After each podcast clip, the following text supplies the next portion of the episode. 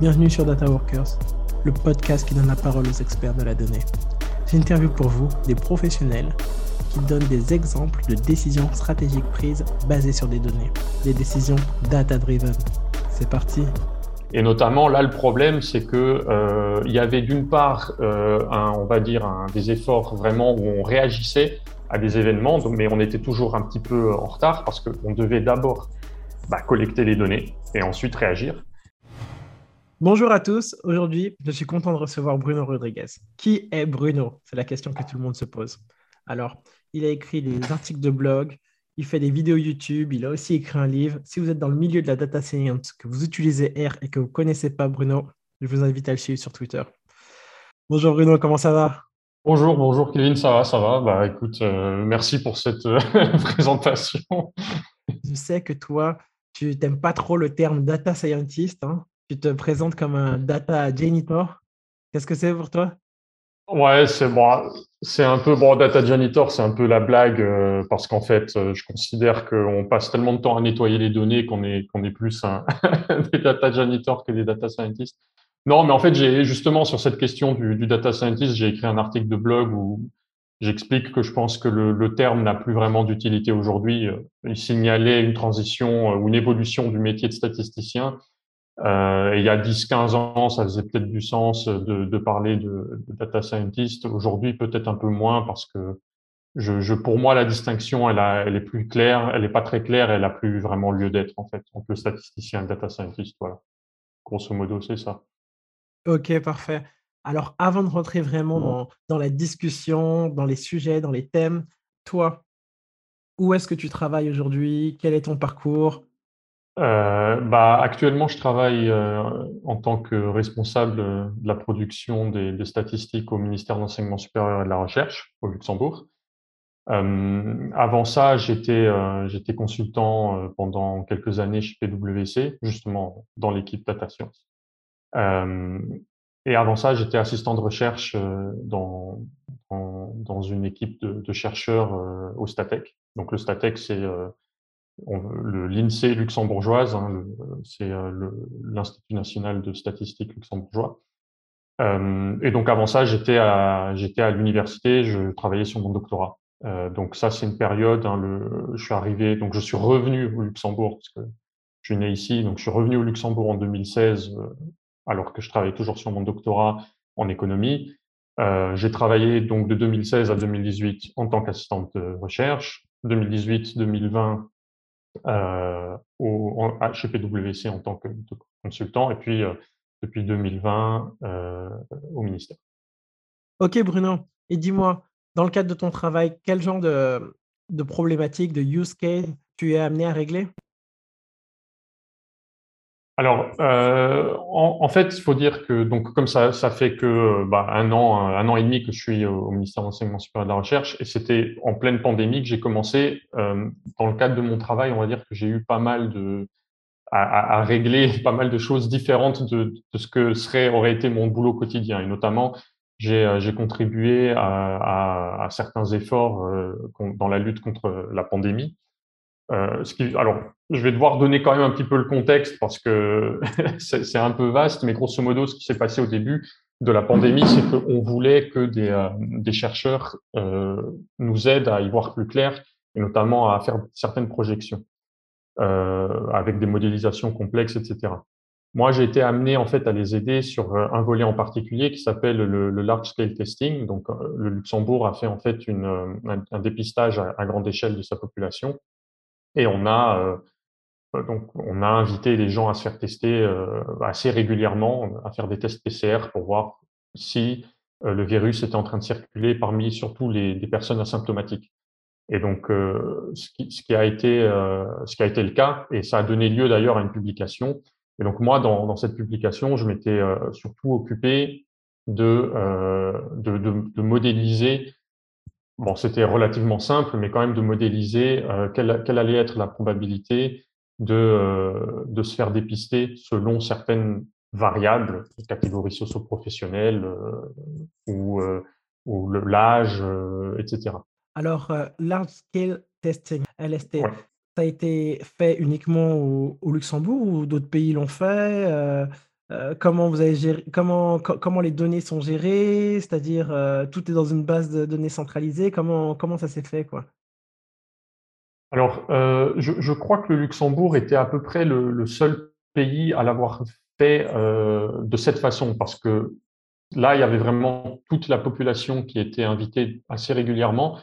Euh, il y avait certaines catégories socioprofessionnelles qui étaient invitées euh, plus souvent que d'autres, mais euh, a priori, tout le monde, tous les résidents, euh, et pas que d'ailleurs, aussi nos frontaliers, parce que le Luxembourg a énormément de frontaliers français, belges et allemands, euh, ont dû au, moins recevoir une invitation, mais probablement même plusieurs.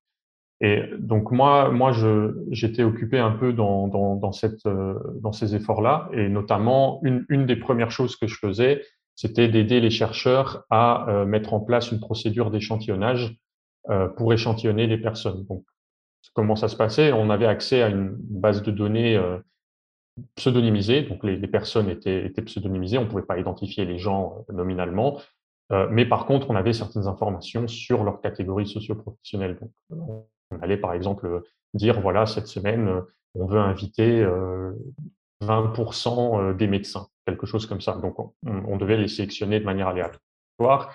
Et en fait, on, envoyait une liste d'identifiants pseudonymisés euh, à une administration ici qui, gère justement euh, ce type de données. Et cette administration s'est occupé de dépseudonymiser en fait euh, ces matricules, ces identifiants, pour pouvoir ensuite bah, envoyer un courrier aux gens les invitant à se faire tester. Donc il y avait une, séparation nette entre euh, les personnes qui avaient accès euh, aux données en clair afin d'envoyer les courriers et les personnes qui euh, faisaient les procédures d'échantillonnage, et dont, dont moi. Moi, j'étais dans, dans ces efforts d'échantillonnage.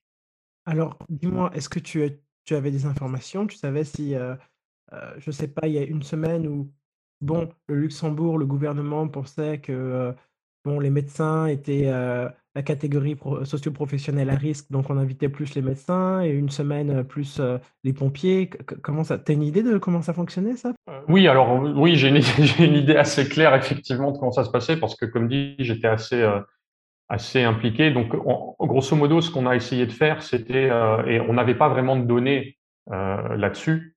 Il y avait juste eu une petite étude euh, en Angleterre qui nous disait en fait que certaines catégories socioprofessionnelles étaient plus à risque parce qu'ils avaient plus de, ces, personnes avaient tout simplement plus de contacts avec d'autres personnes et donc potentiellement avec d'autres personnes infectées.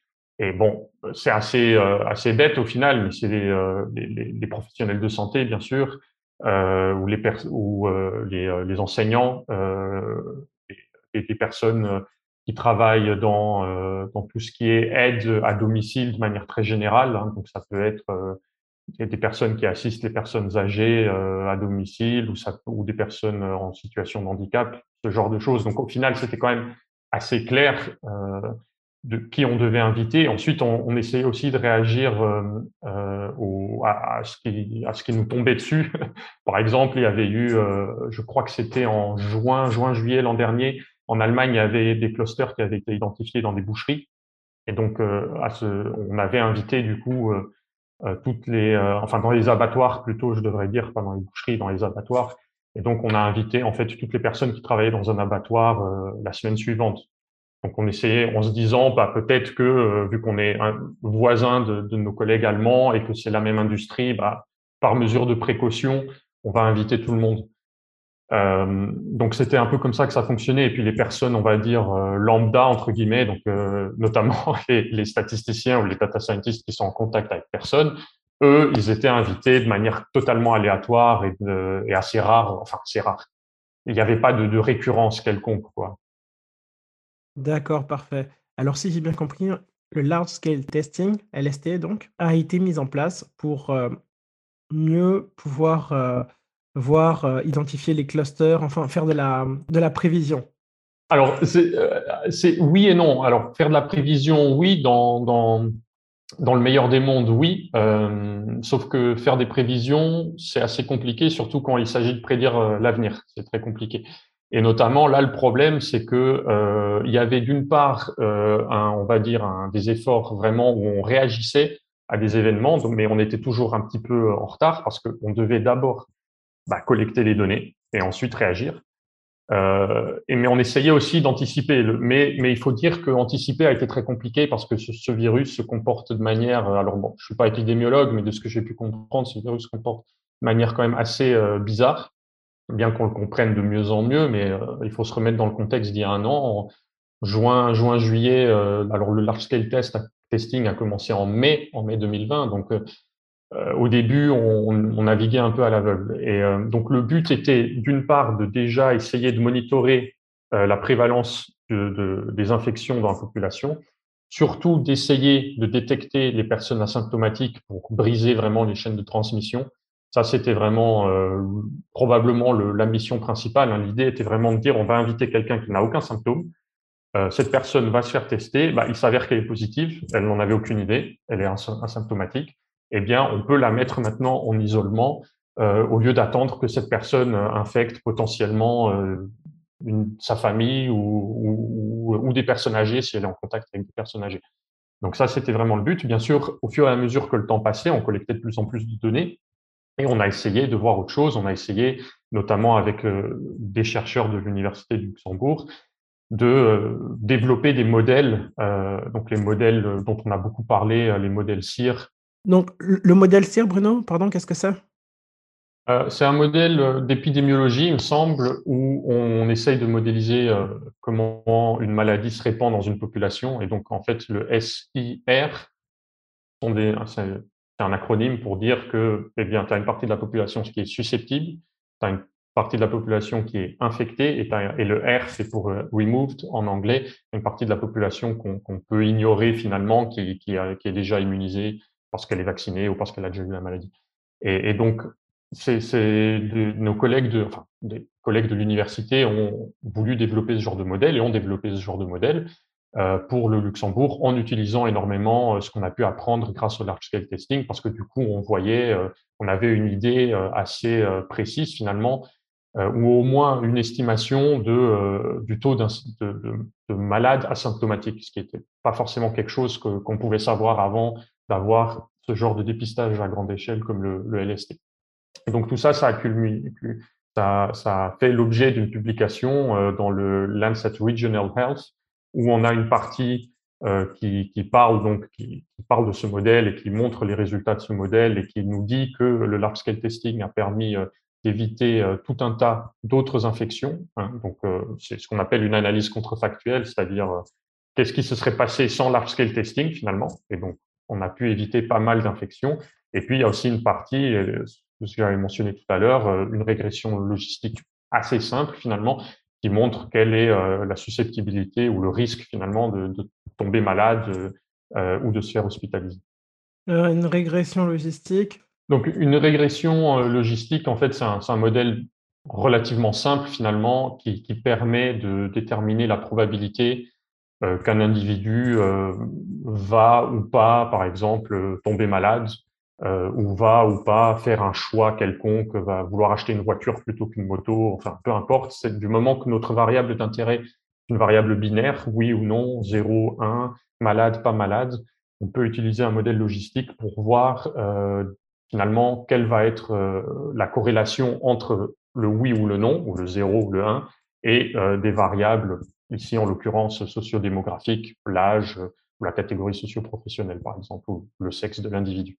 Donc, on peut ensuite dire des choses comme, voilà, dans nos données, il semblerait que euh, les hommes, enfin, être un, être un homme, toute chose égale par ailleurs, c'est-à-dire je, garde tout, toutes les autres variables au même niveau, mais je passe juste de femme à homme, par exemple, eh bien, mon risque de tomber malade va, euh, ou d'être hospitalisé va augmenter de X%. Ça vous permet de dire ce genre de choses.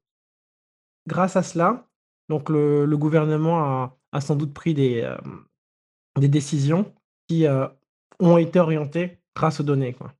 Et sans le large-scale testing, peut-être que les décisions auraient été différentes et qu'il y aurait eu encore plus euh, d'infectés au coronavirus. C'est ça? Alors, il y a effectivement, des décisions qui ont été prises grâce à ce qu'on a pu récolter grâce au large scale testing, tout à fait. Et, effectivement, comme le, montre notre publication, il y a des, tout un, nombre, je ne me rappelle plus du chiffre exact, mais un nombre assez important d'infections qui ont pu être évitées. Parce qu'à nouveau, on a pu détecter ces personnes asymptomatiques. et autrement, on ne les aurait pas détectées. Hein. Enfin, on les aurait détectés quand ça aurait été peut-être trop tard, si un, cluster se serait déclaré quelque part. Là, on a pu éviter euh, la, création de certains clusters. Après, après il, faut, il faut quand même aussi dire que euh, bien que ces données euh, aient été récoltées au travers du temps et nous ont permis de, de prendre des décisions, ça a aussi montré un petit peu, ce qui est intéressant aussi, c'est que ça nous a montré un petit peu les limites, justement, je trouve, des statistiques ou de la data science, qui est que bah, il faut attendre pour récolter des données et euh, on ne pouvait pas vraiment se permettre d'attendre. Donc au début, bien qu'on commençait tout doucement à avoir des choses qui rentraient, on a quand même dû prendre euh, certaines décisions qui maintenant, avec le recul, peuvent euh, peut-être être critiquées ou pas, mais à l'époque, étant donné le manque de, de, données et comme on ne pouvait pas se permettre d'attendre, il y a des décisions qui ont dû, dû être prises et je pense que c'est ce qu'on pourrait appeler le principe de précaution. Et, et, et il faut, je pense qu'il faut vraiment pas vraiment pas négliger ça. Hein.